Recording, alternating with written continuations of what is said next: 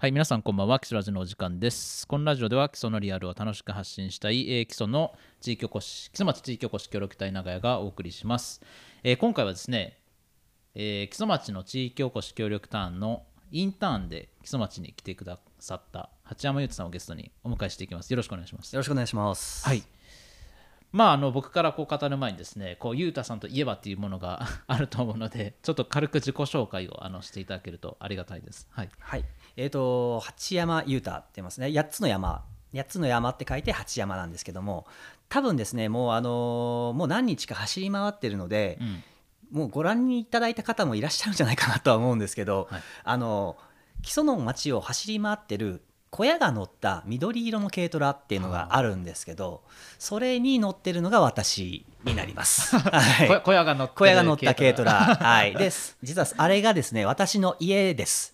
はい。あれで生活をしながら、えー旅をしていまして、で、基礎にたどり着いたっていうような感じになってます。いや面白いですね、はいなんかこの前もあの文化交流センターに泊まったりとか、まあ、フラットキスに泊まったりとか、まあ、昨日はあの役場にね泊まってましたけどこうみんなの注目をこう丸浴びでなんかこれは面白いんじゃないかなっていうふうなあのことなんですけどじゃあどういうふうな流れでこう木曽町にあの来たかっていうのをこれからねお話あのしながらじゃあインターン中にどんなことをしていきたいかとか、まあ、これからどういう活動をあのしていくのかみたいなお話を、あのできたらなっていうふうに思いますのでよろしくお願いします。よろしくお願いします。はい、じゃあちょっと、まあ、どんなこうね小屋が乗った軽トラを運転している人ってどんな人なんだろうってやっぱり結構みんな気になると思うのであのどういったこう経歴というかですねどういった人生を送ってきたかっていうのをこっちを掘り下げたいなっていうふうに思うんですけど、まあ、高校こう大学と行かれて、まあ、その後にお仕事をそうですね。はい。まあ普通に、あのーまあ、今でこそね軽トラの上の小屋で生活してますけども、うんまあ、大学出て新卒で仕事するまでは割と普通に生活してました。多分ね割と一般的なあのいい子ちゃんだったと思います。であの僕はですね最初に新卒で入ったのが新聞社でした。うんうん。で新聞社で、まあ、広告とかそういった仕事から、まあ、新聞記者になりまして、まあ、全体合わせて5年ぐらいは普通に仕事してましたね。うんうん。うん。そっからどういうふうに、まあ、海外に行くっていう流れになるんですかね？そうですね。あのやっぱり新聞記者の仕事って結構ハードなので、うん。あのちょっと、まあ、メンタル的にだいぶい弱ってきた時期がかなりありまして、うんうんそのタイミングで、うん。あの西日本西日本じゃない、あの東日本大震災ですね。あの地震大きな地震が起きてでまあ自分はその時あのまあ現地には行かなかったんですけど、まあ、それはちょっと、ね、あの新聞社も休んでいた時期だったのでっていうのもあるんですけど、まああの今までねあの普通に暮らしてた方がその翌日にはあの急に生活がガラッと変わっちゃうというかもう命すら落としてしまうっていうような状況を感じたんですよね。直接やっぱりそれを実感する機会になりまして、うん。であのちょっと自分自身があのまあ明日人生が終わった時に後悔しない生き方をしてるかなっていうことをちょっと思うようになって、うん。で自分自身がねあの学生時代から海外に出ようっていうことをずっと言ってたんですけども、はい。それをあの実行にお起こすあのタイミングがなかったというか、うん。実際にしてなかったことを思い出しましてこれはやっぱり自分がもう最後に、ね、死ぬ時に後悔しないためにはちょっとやりたいと思うことはしなきゃダメだなっていうふうなことをちょっと思い実感しまして、まあ、それで、まあ、仕事を辞めたっていう感じですね。うん。で仕事を辞めて海外に行くことに決めたんですよね。じゃあもうやっぱりその、うん。長年こう心の中に溜めてた思いというかそうですね。やりたいこととがあるけど、まあ、うんそういうタイミングでまあ地震が起こってそうですね。でこういろいろ考えるうん。時期があって、じゃあこうやりたいことやるために海外行くかみたいな感じで、そうですね。まあね。最初にやりたいって思ったのがちょっと自分の住みか作りたいと思って家づくりは割としたかったんですね最初、うん。で、あのーそこで最初に連絡取ったのが北海道でセルフビルド自分で家をゼロから建てるってことをされてる方ででそちらの方の家に行かせてもらって、まあ、2x4 で小屋を建てるっていうあのとこからちょっと最初始めたんですね。うん。でそこでまあそう変わった生活をされてる方で、まあ、その方は日本に半年自分で作った小屋をでカフェをやっててうん。カフェを夏で頑張ったお金を持って、まあ、冬は海外に行っちゃう、まあ、タイとかちょっと生活費の安いところにご夫婦で行ってうん。生活をするっていうような生活スタイルだったんですね。だから、あのーまあ、そういう生活スタイルもありなんだというか、うんうんあの自分自身がちゃんと真面目に生きて真面目に会社に勤めてっていう生き方しかその中である意味でちょっと見えてなかった自分がいいたことにちょっと気がついて、うん。あそれはちょっとまあそれそこがさっきのね自分が生き,、生きたい人生生きてないなっていうところにつながるんですけどまあそこで気づいたって感じですかね。うん。なるほど。あーじゃあまあそこの 今まで今までというかそう仕事してた中の、はい。まあ、この世界というかうん。の向こう側にはというか外側にはなんかまうた自分が知らないこう新しいそうですね。世界があってうんみたいな感じですよね。まあ別にそれに絡むんですけど、うん。新聞記者してる時に要は亡くなる直前にうん。どういったことをまあ患者さんが言うかというかっていうことが言葉がありましてでその時に聞いたのが大体こう皆さん後悔するのはしたことじゃないんですね。うん。大体は最後に後悔されるのはしなかったことに対して後悔をすると。うん。最後にね。でまあそれをまあ僕自身は実感したんですね。だからそれで新聞記者を続けてる、まあ、だいぶ辞める時にはだいぶまあ新聞記者だからお給料もいい良かったし、うん。あのだいぶ変人扱いはされましたけど、うん。あのじゃあそれで自分が幸せかそれを続けてたらそれが自分が幸せかって言ったら全く幸せじゃなかった。体を体調壊すぐらい、あの自分のメンタルはいかれてたしあのお金は良くてもその分使っちゃうしうん。あの全くもって幸せではなかったっていうところですよね。で明日人生終わったらじゃあここで後悔するだろうなっていううん。とこですよね、そこをまあ実感したっていうとこかな。じゃあ結構その時に、うん。そのお金基準っていうよりもやっぱ幸せ基準のなんか人生というかそうですね。なんか自分が本当にこう幸せかどうかうん。プラスやりたいことがやれてるかっていうのが、なんかこう人生のこうなんですか標標準というかそうですね。にプライオリティ優先順位になったうん優先順位の一番になったかなってところはありますね。うんなるほど。でそこから海外に行かれてそうですね。にどこに最初はですねカカナダにカナダに。行きましたね、うん。その時はやっぱり家づくりがしたかったっていうのが一番にあったんで、うん。ログハウスを学びに行こうかなっていうのが最初あったんですね、うん。まあ面白い生活をしてる人を見るのとまあか建築のプロジェクトに加わるのとあとはログハウスを学ぶみたいなのが最初うん。目的で行ってるんですけど、うんうん。ただですね実際ログハウス、まあ、いろんな建築のプロジェクト最初 BC っていうカナダの、まあ、海沿いのところから始めて内陸の方に入っていったんですけど、うん。まあ、ログハウスというかログキャッスルですよねログで3階建てのあのーまあもう本当に邸宅みたいなところをセルフビルドで建てちゃってる人のところに行ったんですね。めちゃめちゃでかいあのログハウスを本当にセルフで建ててる方のところに出出会って。であのーその時にすごかったんですけど実際活用してなかったんですねほとんど。彼らはログハウスの中でもあの地下に置いてる。だいたい冬マイナス3040になるので、まあ、そんなたでっかい建物あっても温めきれない。し実際こうセントラルヒーティングでお湯が回るシステムを作ってたんですけど大体最初の2部屋ぐらいで温めたらもう水になっちゃって他の部屋は冷たいみたいな結局構造的欠陥があって、まあ、家族もみんな帰ってこないし結局ご夫婦だけだからもう地下にあるガレージの一部分をスペース区切ってえー。そこにご夫婦生活してたんですよね。そんなに城みたいな建てそう後ろの建てだけどほっていうのが、があってでその建物を見た時にどんだけの森を犠牲にしてんだと。だってこのログハウスってこのログを使うとあの本当に一部にしかならないですね。ね。壁の本当の一部にしかならない。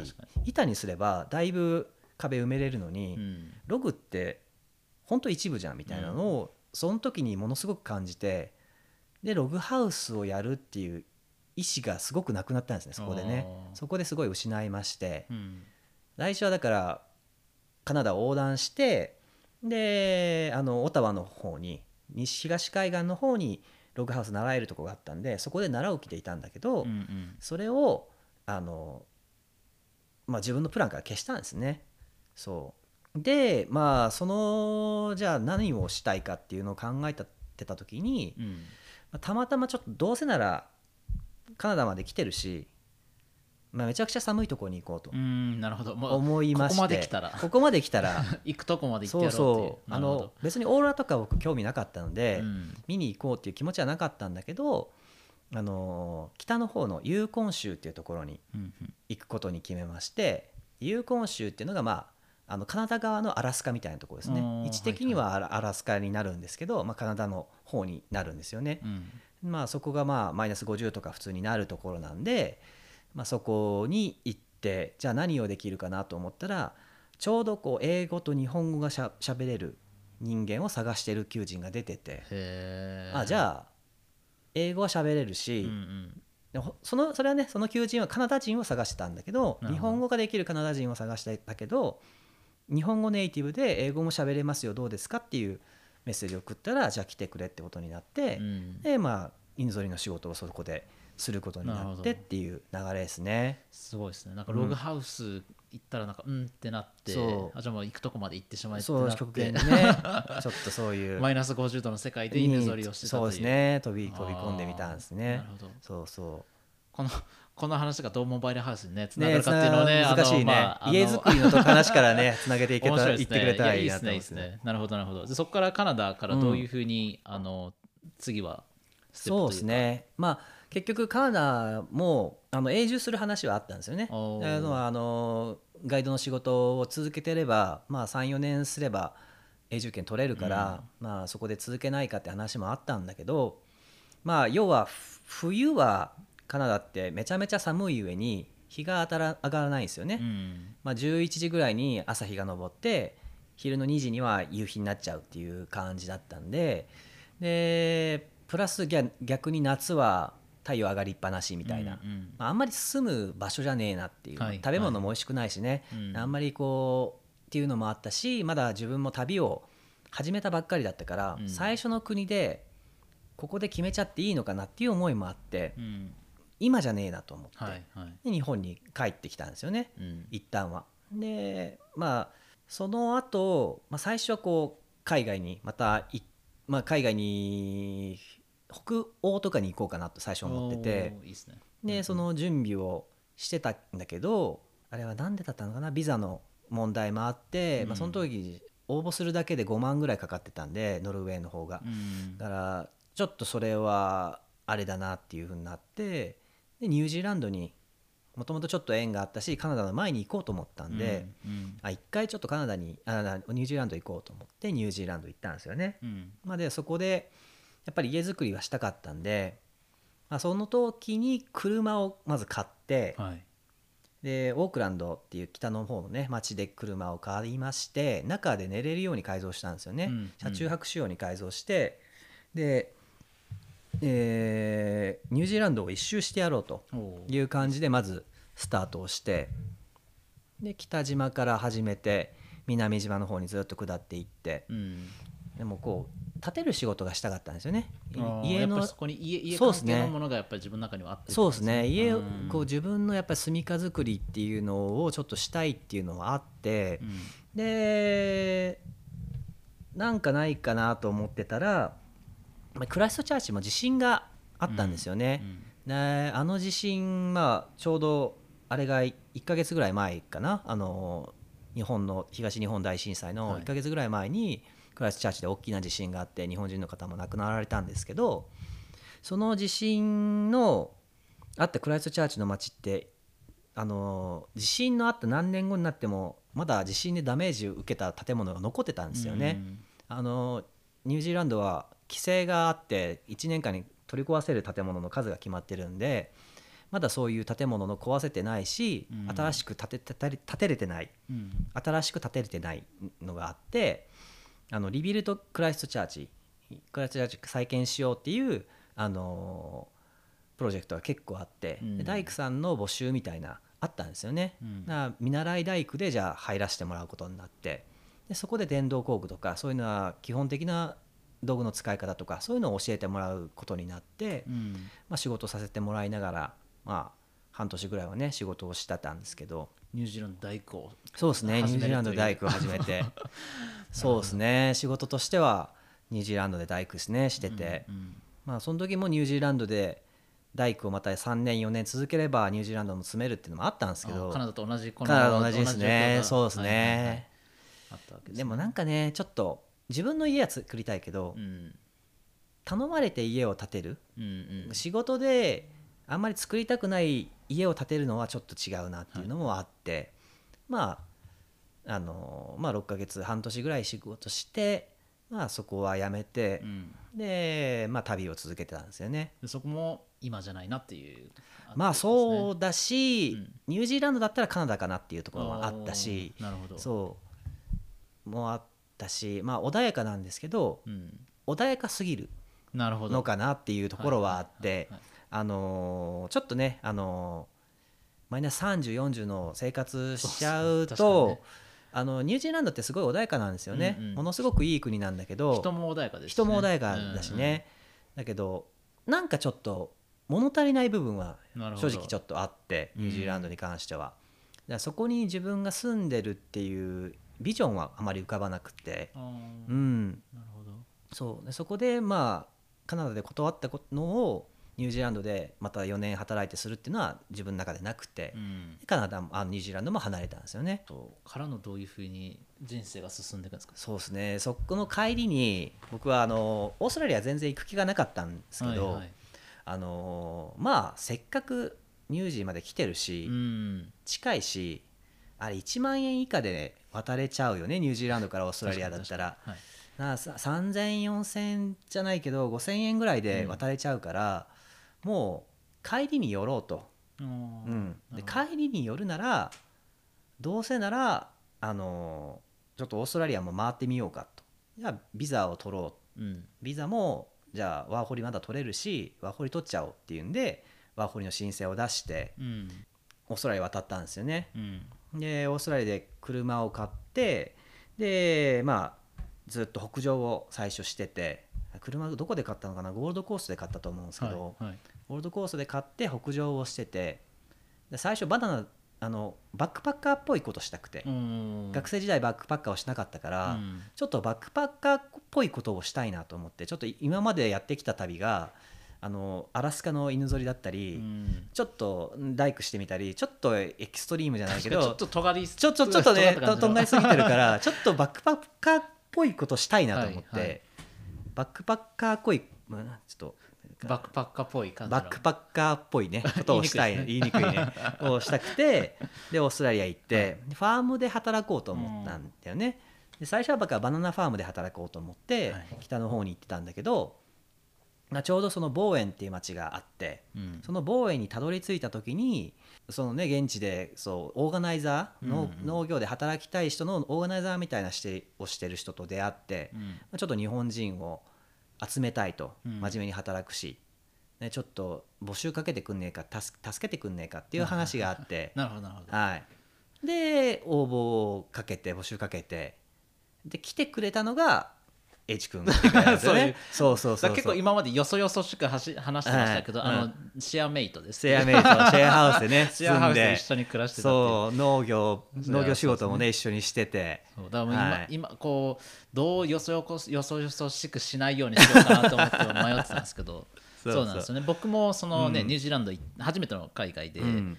もうユースユーツさんと同じこうビザ取れるよって言われうん。てで僕も初めての海外がニュージーランドだったんで、うんうんいやでもまだいろんなとこ行ってないのに、うんうんここで決めるのちょっともったいないなと思っだねて、うんで僕も同じ理由で、うん。安い近いうん。ビザ取れる、うん。あじゃあオーストラリアいいやってなってそう。なんだよで行っねた行ったんですよね、うん。で行ってあれどういう流れだったのかな。まあ行ってまあいろいろそのあそうだ行って、シドニーとかにいたのかな、まあ、ちょっとどうやってボーイに行ったかちょっと忘れちゃったんですけど、なんか募集されてて見つけてボーイ行ったみたいな流れでって感じですね、多分ね懐かしいですね。懐かしい5年ぐらい前ですか？ねあれもねだうん。だから5年よりもっと前かもしれない、ね、6年ぐらい前ですかね。ね下手したらっそていうまあでう流れですね。ですそう。でまあいろいろそこでにあったんですけど。あったっていう感じなんですけど。そう。まあそこから僕はね、あのー別の場所にこう、まあ、ボーエンで過ごした後に、うん。あの別の場所というか日本に帰ったんですけど、うん。ちなみにその後ゆうとさんはどういうふうに、僕はあのニュージーランド時代にうん。仲良くなった南米の友達がいて、うん。で、まあ、彼らとはずっと車旅で一緒に旅してたんですけどまあ彼らがアジアにいるっていう話だったんですよね。東南アジアに帰りに寄っててで帰りじゃないんだな。ニュージーランドに彼らは住む永住することになったんで、うん。だからとホリデーみたいな感じですか？ホリデーですね。そうそう。だから、まあ、最初のワーキングホリデーのホリデーで行ってて、うんうん。まあ、その後永住になったんだけどで彼らとちょっとアジアで合流したいってなって、うんで僕も車をシドニーに置いてでアジア行ったんですよね、はい。そう。でまあアジア来てみたらなんかファームで働いてるよりあのなんかバックパック担いでなんかアジアいる方が面白くねってなってあであじゃあもう車手放そうと思って、うん。でまあシドニーの車手放して。でまあアジア旅ねすることになって。ーうん。まあその時はまあ自分でノマドにしの仕事をしたかったから、うん。ノマドでやりたかったんでその時は、まあ、文章仕事なんかを自分でせし受け付けて受け,、うん受けさせてもらってでその金ではあの稼いだお金で海外のバックパッカー泊まってあ本当にバックパック一つもうザもうみたいな感じのバックパッカーそうですね。ん。30リッターのバックパックはにい。服2セットぐらいだけ入れてあとカメラとバあのラップトップだけ。うんうん。で、まあ、仕事しながらバッ,、まあ、あのバックパッカー泊まってみたいなスタイルで、まあ、なんあの結構ずっと結構長長いこと回ってたんですようね、ん。そうそうそうそう。なんかそのオーストラリアうんとかと日本って、うん。まあ違いますけど、うん。こうなんて言ったらいいの、まあ、生活水準っていう言葉がいいのか分かんないですけど、うん。い生や活の面ではちょっと近いじゃないですか。そうそうそうそう。ででも僕初めてベトナム行った時に、うん。うん逆なんかショックというかそうだね。あなんか全然違うというか、うん。っていうのはありましたうね、ん。やっぱりあのまあベトナムの人たちもすごいいい人たちだし、僕もよくしてもらったし6ヶ月以上ベトナムには住んでるのであの大好きなんだけど、うん。やっぱりこうなんていうかな人が近いのにアジア人だからみんな近いと思うけど文化は全然違うというかそういやめっちゃわかります。そうなんかねちょっとやっぱり衝撃はあったんだよね、うんうん。やっぱりこうある意味なんていうかな普通にまあカナダもそうだし、まあ、カナダは寒いっていうところが特別抜けてたけど、うんうん。まあニュージーランドオーストラリアに関してはもう普通にひねればお水出るしうん。お湯も出るし、あの生活に困ることってないんですよねね。基本的にはね。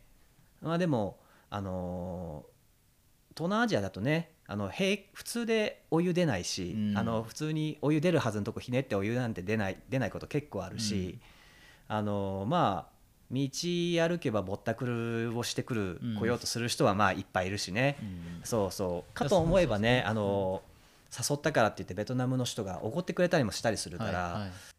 もうこれは何なんだろうなっていうね。やめちゃくちゃわかりますね、なんか僕も空港から、うん、その予約したホステルまで行くのに、完全ぼったくられて。ああそうなんだ。で僕はその、えっと、ニュージーからオーストラリア行って日本行って日本からのベトナムだったんあーでその初めてアジア圏まあ、日本と別のうんうん。行った時に、うん。まあ、信信用するじゃないですか、うん。でだったら完全ぼったくられて、うんでそれもぼったくられたことも僕は知らなかったうから、でいいくら払ったの？うん。みたいな友達に、まあ、ベトナムの友達がいたんで、うん。聞かれたら「いやそれはめっちゃ高いよ」みたいな言われたりとか。払いすぎだよみたいなね。でなんかその水水道水がやっぱこうお腹に結構くるから、うん。コンビニで買った方がいいって言われたりとかして飲んでましたけど、あとはその道が結構汚くてそうだね。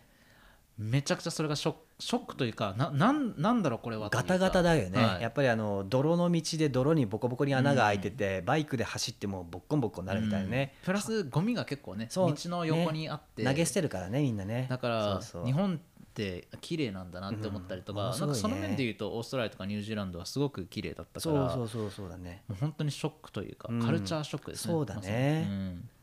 がそういうのを、まあ、学生時代とかに行っててショックを受けたりすることもあるんだろうけど、うん。僕ら僕なんかはやっぱり遅い時期に行ってて、やっぱりニュージーランドとかオーストラリアよりは衝撃も受けたし、うん。興味も惹かれたんだよね。なるほど、が長期で行くことになって。うん。でまあアジアをベトナムにも長期で住んだし流れていく中でまああのネパールなんかにも行ったんですようね。ん。でネパールでエベレストの方とかあのエベレスト街道の方を一人で歩いたりとかして、はい。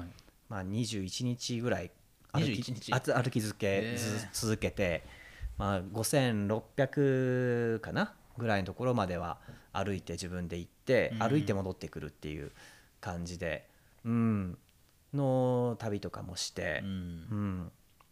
まあ、そこで結構山にね惹かれたりした部分もあるんですけどね、うん。そうそうそう。でいう感じですよねアジアは。はいはいうん、からの日本に戻ってくるって感じですか？そうですね。その後やっぱり日本に戻って。うん。で北海道なんですよね最初はね、うん。僕は。北海道に戻ってあのー北海道で最初にだからセルフビルドをさせてもらったうん。ところに戻って、へえ最初はねそこに住んでたんですよちょっとだけ。あそういう流れなんですね。うん。あのー南富良野ってあたりなんですけどね、はそこに住んでてで、まあ、そこでちょっとこうバンをなんかを作ったりとかして、うん。まあ、バン生活をちょっと最初しようと思ってて、まあ、その時にすでにあの軽トラに乗せる小屋を作ろうかなと思ったんだけど、その時には軽トラは見つからなくてバンを買いましてう、ん。でバンを改造してで、まあ、北海道で過ごした後にちょっとまああのまあ正直言うとなんかね北海道は大好きなんだけど好きなんだけど、まあ、食もいいし、うん。ちょっとカナダカナダの劣化コピーじゃないけどあー一回そのめそうそうそう見てるからあのーやっぱりねあのー北海道の山登ると畑ばっかり見えに入るんで結構うんまああのちょっとね大大雪の方とか行けば別なんかもしれないけど、うん。結構やっぱり自然より畑が目に入る畑が目に入らないスペースがあんまりないっていうような感じで、もうそれこそねニュージあのカナダで歩いてる時とかに400キロ先に誰もいないみたいな、うんそういうのはやっぱりなかったので、まあ、そこだったらもうちょっと日本っぽいところでもいいのかなっていうのは正直思ってう、ん。な山も登山口とかもそ当時はと遠かったし、うん。登山口近いところにしようと思ってで車で旅して長野にたどり着いたんですよね。うん。でまあそこでまあそこからいろいろあってまあトレッキングの仕事をはい。することになってで海外のトレッキングにおもうお客さんに連れていくっていう、まあ、エベレストだとかう、ん。ニュージーランドだったらミルフォードトラックとかいいですね。そうそういうところにお客さんを連れていくっていうような、まあ、ガイドであったり、まあ、添乗員であったりツアーリーダーであったりガイドであったりみたいなそういう,、まあ、そういうちょっと仕事をねさせてもらってて、日本と海外を行き来しつつうん。当時は北斗市山梨の北斗市に住んでたんですけどう、ん。うんいたんですよね。北斗市にまあ半分田舎暮らししつつ時々時々とかねみたいな10日とか半月ぐらいは海外に行くみたいな感じの生活をしててそれがね、うん。まあ皆さんご存知のコロナでねはい。海外出れなくなってっていうことがありまして、人生がねこういろいろ変わ変わったというかね。そうですね。まあこう自分、うん。今まではね割と自分の意思で、うん。変革する時って自分で決めて動いてたけどなんていうかな今回に関して言うと自分の意思が届かないところでどうしようもないみたいなどうしようもないところでね同じですねそううん。なってしまって、まあ、海外もともと行くつもりだったし、うん。それこそ旅行の仕事続けてて、うん。ちょっと落ち着いたらネパールに1ヶ月ぐらいまた行こうと思ってへそれはあのシェルパの人たちと一緒に暮らそうかなと思っーて、うんでまあ連絡も取り始めてたぐらいだったんだけどその時期にまなっちゃったってなっちゃってコロナでね、全然出れなくなってっていうタイミングがあって、で僕も一緒ですね。ね。なんか帰ってきて、次どこ行こうってなった時に、あ流行り始めて帰国で帰国する前にガイドの仕事も決まってて、うん。西表でじゃあそのカヌーとかカうん。ヤックとかそういう系のやつあ一緒か。カヤック系か、やるって話が決まってたから決まっててからのうん。なくなってみたいな感じで、うん。あやべえみたいうん。な 流れなんで。まあね、まあ、僕らだけじゃなくてこういろんな人がねあのね。人生的にいろいろこう変わった時期ではあるんですけど、うん。でそこからどういうふうにこうなんかこう舵を切ったというか。そうですねちょっとその時に自分の気持ちを考えた時に、うん。あのまあ仕事自体はねあの最初は全然なかったんですけど少しずつトレッキングの仕事に関しては実はちょっとあって国内国外じゃなくて国内に移移ると意外とこう小規模でっていうあの、まあ、密にならない程度であの近場でっていうツアーだったら、まあ、ちょこちょこあったんですけど、はいはい。まあ、自分の中でやっぱりねほとんど海外に行きたくてっていうところもあって受けた仕事だったんで、うん。ああまりモチベーションが上がらなくなってきたと。それに加えてあのーなんていうかな北斗市当時住んでた北斗市を持った時に、うん。東京に出やすい仕事の関係で東京に出やすいってこともあって選んでたっていうところもあって実際にそこに住みたいのかって考えた時にそれなくなった時に住みたいかっていうとそれを思うほどの縁がなかったんですよね。家も見つからなかったし、うん。あの一軒家に住みたいのに家が見つからなくてう、ん。でまあアパートは住みたいもちろん住みたくないしっていう状況があってじゃあちょっと別のとこ住んでみてもいいんじゃないと思って、うん。まずまあ松本に住んでみて松本もまあちょっと違うんで、うん。まあ、ちょっと茅野に住んだんですけどね移動を何回もしてみるとでしかも半月やっぱり半月はうん。まだ国内だけど旅行の仕事に行って家開けてるんですよね、うん。で家いない時はあの仕事がない時は自分の車でどっか山行ったりしてるんで、うん。家にいる機会がものすごく短い。これ家家賃払ってる意味あるのかってなって、はいはいはい。5日間だったら家にいるのが5日間だったらこれこの何万円は俺は何のために払ってんだろうなっていうねなるかあらと空間のために払ってるそうそうそうそうそうねそう。ねそれでじゃあもう家引き払って、うん。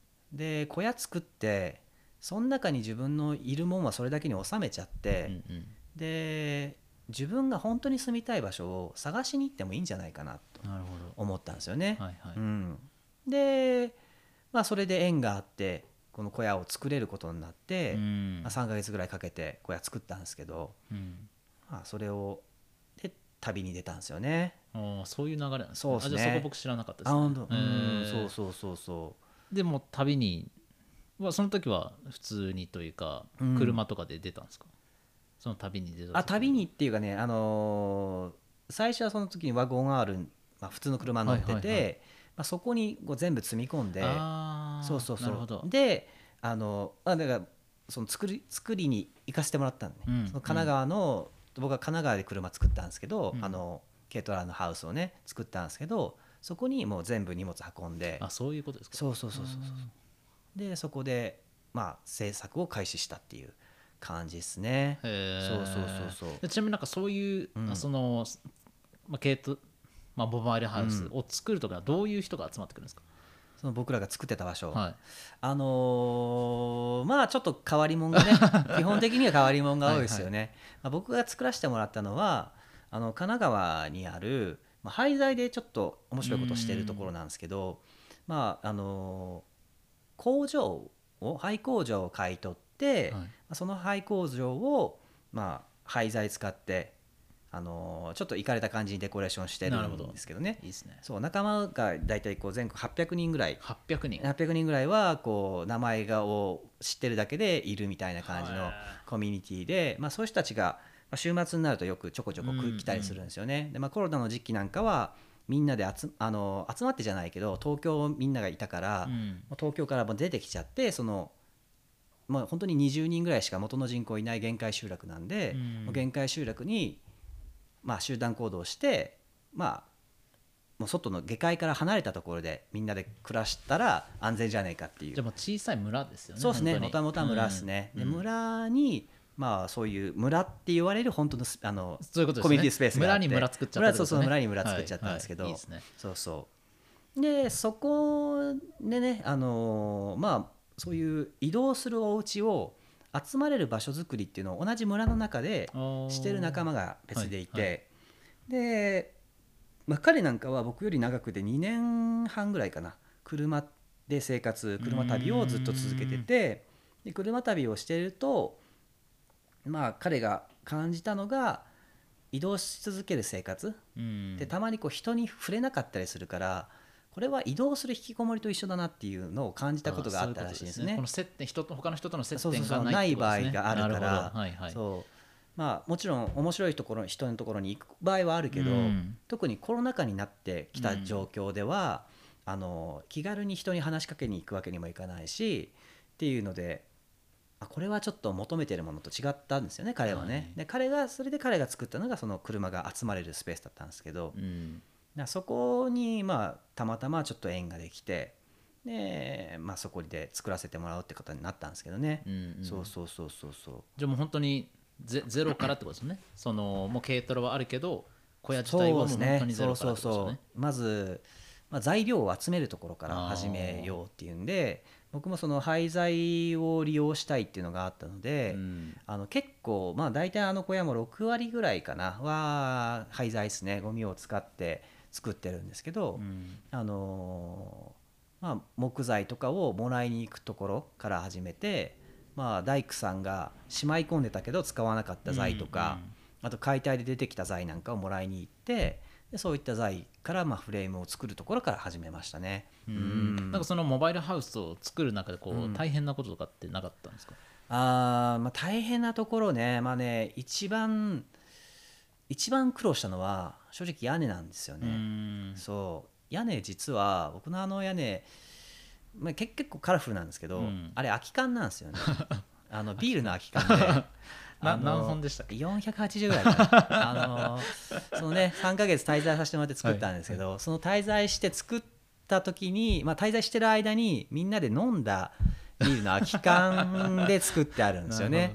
でまあ正直言ってあれをまあ、お金的にも時間的にもあれ単純に材買ってれば 1日で済むんですよね。材ポンポンで乗せちゃえばいいのに空き缶を買ってあれを切り開いて、まあ、平らにして瓦状に並べてるのでまあ、あれだけでまあ2週間ぐらいかかってるんでねじゃあもうなんかもうそのお金で買えない思い出が詰まってるまあそうですね。ある意味でね。そそうう。そうそうわざわざ飲み会をしてくれて、はい。まあ、まあお酒も集めてビールも買ってきてビールだけ飲む会を作って、うんうん。まあ、お魚も仕入れて、うん。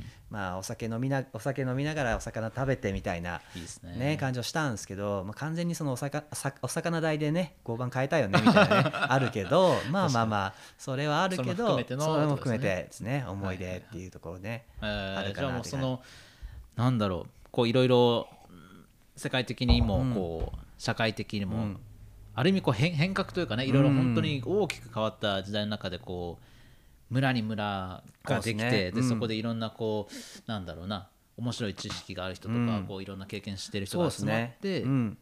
モバイルハウスができたというそうですね。流れですね。そうだからあれはね僕が作りましたけど、うん。まあ、作業はほとんど大体自分がしましたけどあの塗装に関しては仲間内で来る塗装屋さんがあの力貸して知識を貸してくれたし、あのソーラーパネルに関してはあの接続の仕方切ってあのコードを延長するとかそういったやり方はやっぱり電気の仕事をもともとされていた方が結構相談に乗ってくれて、うん。でその方の知識借りながら自分で作業したので、うん。自分一人で YouTube とか見ながらだったら多分ねなかなかもっと時間かかったと思いますね。うん。なるほどいやーそこからのどういうこうね基礎にたどり着くかっていう話なんですけど、そこのモバイルハウスが完成してからどういうふうな生活になっていくわけなんですか、まあ、実はモバイルハウス完成する前にはい。北海道行ってて、お僕あの壁外側の壁ができた状態の時にもう、ん。あのまあ、こもって作業をもうだいぶ長くしてたんでうん。だいぶもうちょっと外飛び出したい欲が強くなっててうんうん。一回外壁はできてるけど内壁はできてない。断熱材むき出しみたいな状態で一回北海道に行ってるんですよね。うん。で北海道に前ちょっと旅をしてて一一月ぐらい。でそこから帰一旦帰ってきてるわけなんですけど。うん。ででそこでまた仕上げをしてでまた10月ぐらいかな。9月の終わりぐらいからちょっと旅を始めて。う、ん。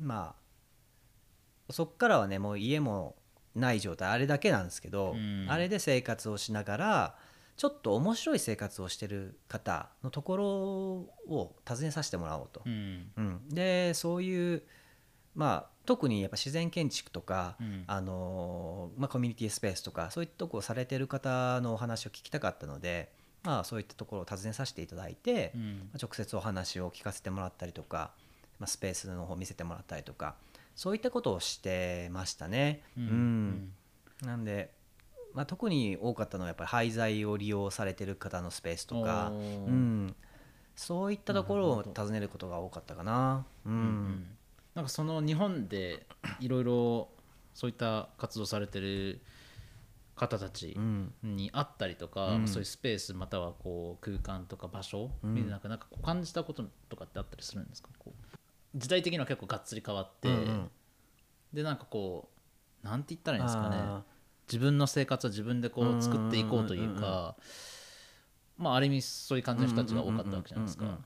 でなんかゆうつさんもこう自分で例えばなんだろうな建物を作りたいとか、うんうん。まあ、小屋もこういろんな方たちの力をこう、まあ、借りて作ったわけなんですけど、なんかある意味そのなんて言ったらいいんですかね今一般一般的にはできたものを買うみたいな感じの人がまあ大半だと思うんです僕も結構含めてうんうんで、まあ、基礎に来てから思ったのがこう自分なければ自分たちで作ってしまえというかなんかそういう人が結構多くて僕は好きなんですけどうんそうねうんうんなんかそこでこうなんだろうなこう改めて思ったことというかうんうんうん今まで自分,、まあ、自分自身もそうなんだけど、うんまあ、仕事を辞めるまでの自分もそうなんだけど結構こうお金で解決をする、うん。まあ、お金を稼いで、まあ、お金であの、まあ、家も買うしっていうところががメインだったと思うんですけどね、うんうんけどまあお金を第一に置かない人っていうのも、まあ、うん意外かなりの数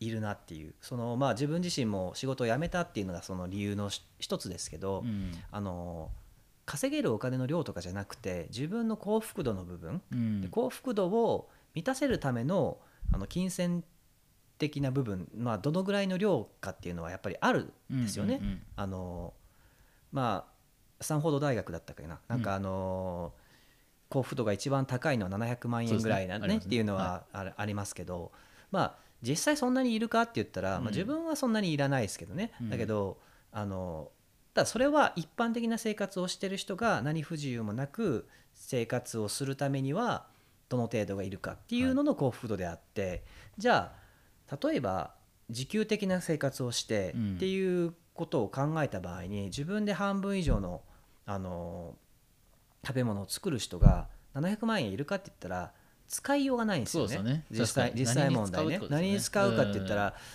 うーんないなっていう人も実際いるわけで。であのお金の量と幸福度っていうのはやっぱり比例はしないんですよね。うん。やっぱりね。でまあなんていうかな今までに関してはお金を稼ぐ。で仕事量をふ増やしてうん。お金の量を増やして総合量を増やしてみたいな。でそれすれば幸福にたどり着けるのかっていうような感覚の人が多かったと思うんですけど、実際僕も億を稼ぐ人とかそういった人にも会ったりもするしてたけど、うん。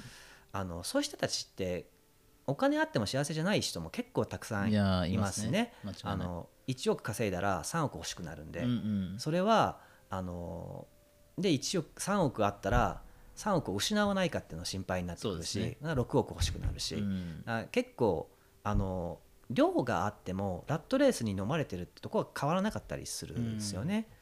何の話をしようとして なんかこう自分で作るこそうだよね。人にたくさん会ってみたいな話ですよね。うん。そうだよね。でなんていうかな。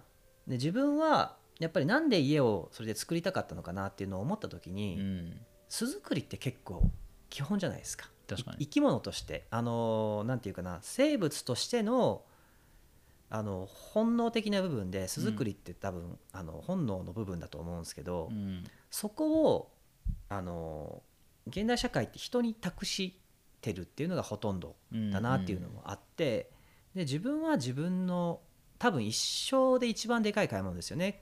あの家づくりって、うん。家って。だけどその一生で一番でかいものを人に建ててもらって住むっていう人が多いんだけど、うん。自分は自分の巣は作りたいなっていうところがあっての家づくりだったと思うんですよね、家を作りたい自分の住むところを作りたいっていうのがあって。うん。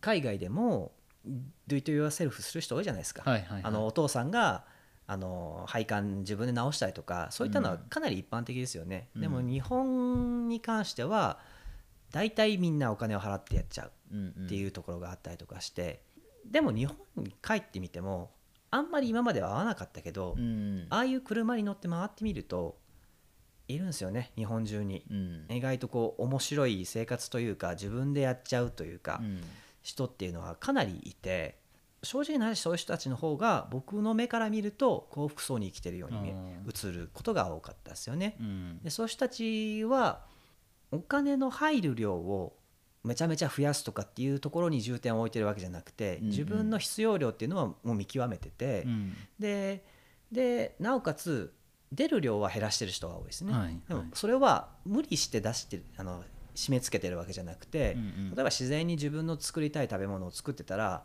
出る量が減っていくとか、うん。で無駄にされてるただ捨てられてるだけのゴミを木材として利用すればあの燃料費がかからないとか、うんうん。そういった部分で出る量も自然と減っていってなおかつあの入ってくる量に関しては自分の意思である程度調節をしてるっていう人がいたりとかして、うん。うん、その辺の見極めがねできることっていうのはかなり大事なとこだなっていうねね。ところを、まあ、特に幸福度を優先しようとする場合ににはうん。大事なのかなっていうところを結構実感はするようになりましたよね。やっぱなんかこの感覚というかその自分の生活をこう自分で作っていくというか、うん。すごく大切だと思うし、まあ、なんでこうゆうたさんに「あの木曽町面白いですよ」みたいな声をかけたかっていうと、その先ほどこう村のお話に出た時にこう何か一つこう作ろうとした時に、うん。やっぱ自分だけじゃこう分からないことがあって、うん。でもなんかちょっとスペシャリストがちょっと周りにいたりすると、すぐ聞けたりとかあるじゃないですか。うんでなんか去年1年自分が生活した中で、うん。あのーまあ、いろんな方たちになって木曽町すごくそのなんだろうなあ面白いなというか、うん。こう手つかず感もあって、うん。山もあるし、うん。海外チックだしそうだね。で伝統文化たくさんあるし、うん。食文化も深くてみたいな考えた時に、うん。なんかここをよりこう、まあ、いろんな問題がありますよね。人口はやっぱどんどん減っていくし、ね。っていうなった時に、やっぱ自分一人 まあ自分一人ではなかったですけど、うん。まあ、服部君と一緒に木の味を進めていく中で、いやこれ僕たちだけでちょっと難しいなというか、ん。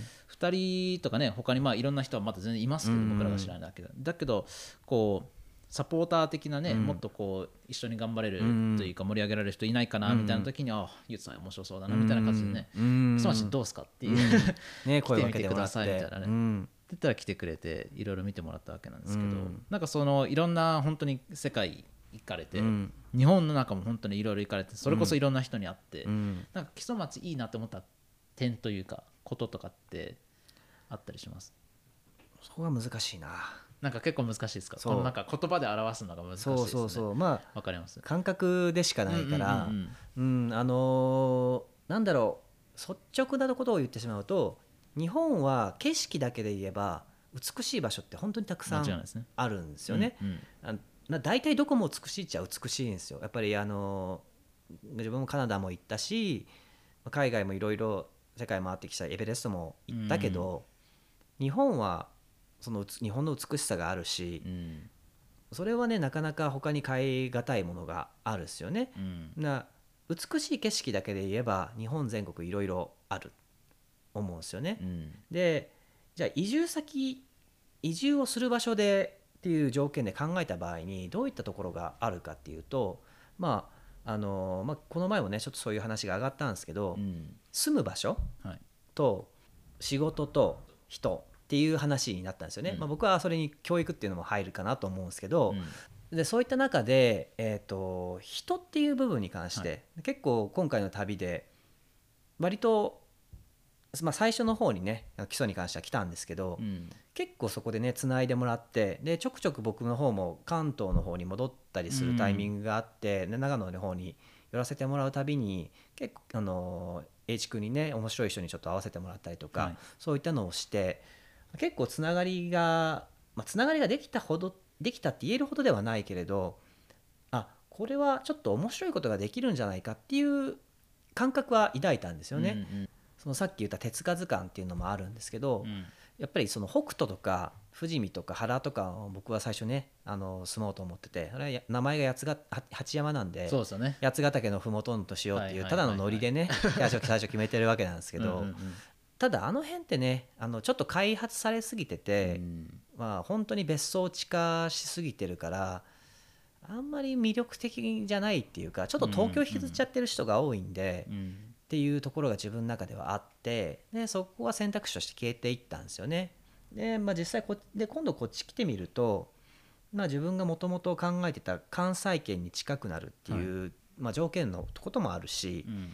でなおかつコンパクトなんであの面白い人につながる可能性確率っていうか確率ですもね。よねうんかります。H 君が言ってたんだけどこうなんとかなるんじゃないか感うん。っていうのが、こう確かに僕も感じて、実際こうなんか動いていった時に声かけていったりつながっていけばこれはなんとかなるんじゃないかなっていうところを実際空気感として感じるのでこれって結構大事だと思うんですよ。確かに。うん、いろいろ回ってきてるとここにおいでよとか言ってもらえるところは結構あるんですよね、うんうん。実際問題。あのここ住まないとか、うん。話をもらえるところもあるんだけどそこでじゃあ自分が何するのかなって思った時にうーんって思っちゃったりするところとか、景色はいいけどうんみたいなね、うん。こうこの辺はね本当にただの感覚でしかないんだけれどそうん。これこの感多分まあ僕僕も多分結構共有してるものはあると思うんで、うん。そのこの感覚って結構言葉にするの大事って僕も思いますけど、うん。む難しいんですよね言語化が難しいね。難しいです。あのララジオでこう顔をしかめてても伝わ らないんでねあれなんですけどね。はい。そう。まあ、ただなんだろうな、うん。こうさっきおっしゃってたねそのなんとかなるんじゃないかっていうのは、そのやっぱりこう前にこう進もうとしてる人が多い、まあ、うんうん。移住してきた人も含めうん。地元の人も、うん。自分たちでこうねさっきあの話に出たように、うん。なんとかしなきゃとか、うん。なんとかできると思ってる人も多いし、うんうんうん自分たちが動けば何かが変わるっていう人も、このエネルギー感もやっぱりすごいありますよね。そうあそうだね。だから、うん。なんとかできる感とあとは自分の行動がある程度インパクトを与えるんじゃないかっていう感覚っていうのも大きいかもしれないですね。うんうん。だからそれこそ富士見とか、まあ、原とかそういったところで北斗とかでちょっと動いたところで、うん。できるインパクトって多分相当少ないですよね、うん。ちょっとさざ波立てる程度で大体ちょっと飲み飲み込まれて終わるみたいなとこがあると思うんだけど、結構その基礎に関して言うとまだまだまだこれから面白くなる余地があるし、うん。でそれの上で自分がその役割を果たせる感もあるあすごいわかります、うん。それにその部分で結構惹かれてきたっていうのはあるかもしれないね。なんかちょうどこう今までの経験とか全部これめちゃくちゃ活かせるんじゃないかっていうか、そう。うん。あとあなんかこここに僕は結構基礎に来た時に、うん。なんか今までこう海外とか、うん。まあ、西表島とかも含めて、うん。なんかそこで学んできたことって、うん。なんか基礎に来るためにあったんじゃないかなってこうふと思ったこともあったりとかして、うんでなんだろう自分が思ってたこと例えばこう、のこう今こうね聞かなきゃうん残せない話がたくさんあるとか、うん。そういうのってうーん。なんだろう。こう今まで多分話してもちょっと通じなかった部分があったりするんですけど、うんなんか基礎に来ると結構通じる人が多くうて、いんやそれやってみたらいいんじゃないみたいな応援してくれる、ね人もいたりしてそこってすごくなんだろう。まあ僕褒められて述べるタイプなんで、ね。なんかこう嬉しかったというかうん単純に。やりたいことというか、うん。自分がなんかやった方がいいんじゃないかなって思うことがこうなんか言わなくてもこうつなつながってこう、うん。共共共通してたというか、うん。頭の中でというかそれってすごくいいなと思って、そうそれはすごい思いますね。その、はいなんなんていうかなこの街のサイズにしてっていう言い方をするとあれなんだけど、まあ結構、まあ、正直実を言うと僕あの地域おこし協力隊今回あのインターンで来てますけど、はい。申し込んだことって他の自治体含めて多分3回目ぐらいうん。3回ぐらい前に申し込んでるんですよね。うん。で実際あの採用通知までは来てることっていうのも本当に3回ともあって、で来ないかって言われるたけどやっぱり大体さっきの感覚はなかった、うん。なんとかなる感とか、うん。あのインパクトを与えれる感とかうん。のがなくて、まあ、これは話を持ってってもこの人たちで多分ストップするなとか、うん。そういう感覚の方が強いことが多くて、うん。あちょっとなっていうところが結構あったんですけど、はいはい。基礎に関してはあのーいろいろ話させてみても自分がわからないことだけど自分ができないことだけどそれは面白そうとか、うんうん。そういったことをしてくれる人がいると助かるとか、うん。そういうこうなんていうかなやってみろ感、はいはいはい。うんやっていやってみよう感とかっていうのをあの感じれるっていう部分は。なんか懐の広さはあるかもしれないですね。うんなんかね。なんか僕はもうか僕らって完全にこうまあユーズさんもね細かメイいンストリームじゃいないですね。あのなんかゆゆかりがあったりとかするけど、うんなんか僕とかも全く関係ない人なんですよね、うん。でもなんか全く関係ないけどあの基礎に住んで、うん。こういうのをあのやりたいんですって言ったら、うん。いいよって 言ってくれる、ね。このいいよって言えるってめっちゃすごいなと思ってて、う。うん。普通はあのねそのうまくいくかも分かんないものに関して結構否定的じゃないですか、うん。人間って、うん。でもなんかそこでいやどんどんやっちゃってくださいよって言ってくれるのってうん。めちゃくちゃ嬉しいし、うん。だからよりこうなんだろう自分の、ね、力を使ってこの場所を良くしたいなっていうふうには思うんで、その感覚を、まあ、町の方も含め、うん。あの役場の方もそう言ってくれるしそね。そこはすごくありがたいですね。うん。その日本の学校教育の話みたいになっちゃうとあれなんだけど、うんうんうん。こうやっぱり僕らって教育として減点法できてるからね。失敗することを極端に恐れるうん。傾向があるなと思って、まあ、それはこうどんな街づくりとかそういったところにも多いと思うんだけれど、うん。そう失敗を恐れると挑戦ができなくなる。そうですね。でというところがあまりにもこういろいろ見てきても多いなっていう感じをすごい抱いてるんだけど、うん。例えばその英知君も英語すごい喋れるけど、はい。語語学をマスターしようとする時って失敗できなきゃ絶対上達しないじゃない。ね、うんうん。で失敗を恐れる教育って日本の子どもたちが英語喋れるようにならない理由だと思うんだよね、えうん。失敗をしないようにさせるじゃないけどテストで満点取らせようとするのって、はいはい。あの英語を喋れないようにしてると思うんだけど思ってるんだけど、うんいやそういうところがあると思うんでやっぱりこう街づくりとかに関してもやってみてまあ失敗というかちょっとこうじゃないなと思った時に修正できることってすごい大事でね。その挑戦失敗するかもしれないからやっちゃダメってなっちゃうと何も進まなくなると思うんで、うん。そのそういう懐の深さ、そうですね、うん、そこを感じたのかな。だからゼロでこううん。ずっとやっても、多分マイナスになっていくんですよそうだね。だけど一回ちょっと1でもねやってみて、うん。で何かこううまくいかないものがうん。あったりしてこうなんだろうな。その時は1かもしれないし、うん。ちょっと0.1ぐらいになるかもしれないけど、やっぱりそこでこう学んだことを生かせるもしかしたら1で挑戦したものがね10になるかもしれないそう。ですね100になるかもしれないんでなんですよね。なんかそこのをのチャンスをこう僕はやっぱ1年で与えられてもらってるなっていうことうんに気づいたんで、やっぱりこれちょっと自分一人とかねうん。人はいるなと思ったんで、じゃああのやっぱりこういうことを感覚的にね、うん。共有してる人が来てくれるとありがたいなということで、まあじゃあちょっとインターンでねあのぜひ来てくださいということで、うん。まあ、この前のねあのエピソード99に出ていただいた地元の,、まあ、あの三島拓也君、まあ、地域おこしになりましたけどあのそういったことでね、うん。あのいろんな人の力を借りながら自分も成長しながら、基礎もね楽しい。やっぱね生きてて楽しい場所というかね暮らしてて楽しい、ワクワクする場所、うん。プラスこうやっぱここに住んでるこううん。人たちにもこうあのなんか還元できるね、うん。ことがあればいいなっていうふううにん。思いますよね。ね。はい。やっぱチームって大事なんですよね。いやめちゃくちゃ大事ですね。うん。やっぱ一人じゃできない一人じゃできない、まあさうん。さっきの「do it 言わせる」って言ったけど、うん。あの何でもかんでも自分でしようとしちゃいけない、うん。僕もその前は何でもかんでもしなきゃいけないみたいな思いがあって、うん。あの全部自分でしようとした時期があったんですね。うん。でもそれじゃ回るものも回らなかったりとかして、まあ、今回のあのモバイルハウス作りもそうだったし、うん。あのやっぱり、まあ、分業でいく。でそれをまあ実際社会の成り立ちだったと思うんですけど、うんうん。極端に行き過ぎたところがこう生きづらさにつながってる部分もあったりすると思うんですけどね、うん。ただやっぱりチームを組んで何か一つの目標に向かうっていうのは結構これ大事なことだと思っててうんで特にやっぱりビジョンをね共有できる人がいるっていうのは相当でかいとい思う。や大事ですね、うん。やっぱりこうゼロじゃなくてこう、いうん。一を何も何も言わなくてもこう通じ合えるってめっちゃ大事で、ね。そうだね。やっぱその0と1の差ってすごく大きくて、うん。でかいね1から2にやっぱり行くときに、うん。それが1が共有できてたらうん。めっちゃ早い、早い。でうん。なんかそういった人がね多分去年1年で結構増えてきたっていう感覚がまああるので、あのまあ、地元の、ね、方の知恵とか今までの取り組みとかの話も聞きながうん。らこう進めていけるといいなって思うんですけどちなみになんかこう地域おこし協力隊インターン中になんかやりたいというかこうこういうのが進めていきたいみたいなのっていうのはありますか？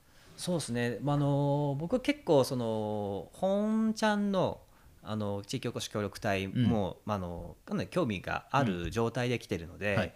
あのまあ、それの前段階の部分実際にそれが実現できるのかどうか、まあ、あの感覚としてはね、うん。あのやりやっていきたいやっていこう感、うんやっていける感あなんとかなる感っていうのをね、はい。あの感じてるのでなんとかなるとは思ってるんだけど、うん。まあ、実際に動いてみないとそれがただの感覚だけなのか実際にできるのかどうかっていうのは現実腑に落ちない部分があると思うので、うん。まあ、それで今回最初にインターンっていうね形で来させてもらってるわけなんですけどで自分としてはミッションとして考えているのが、まあ、空き家の利用っていうのはありますよね。まず一つそのまあどこでもそうなんですけど日本全国空き家はめちゃめちゃ増えてるんですよね。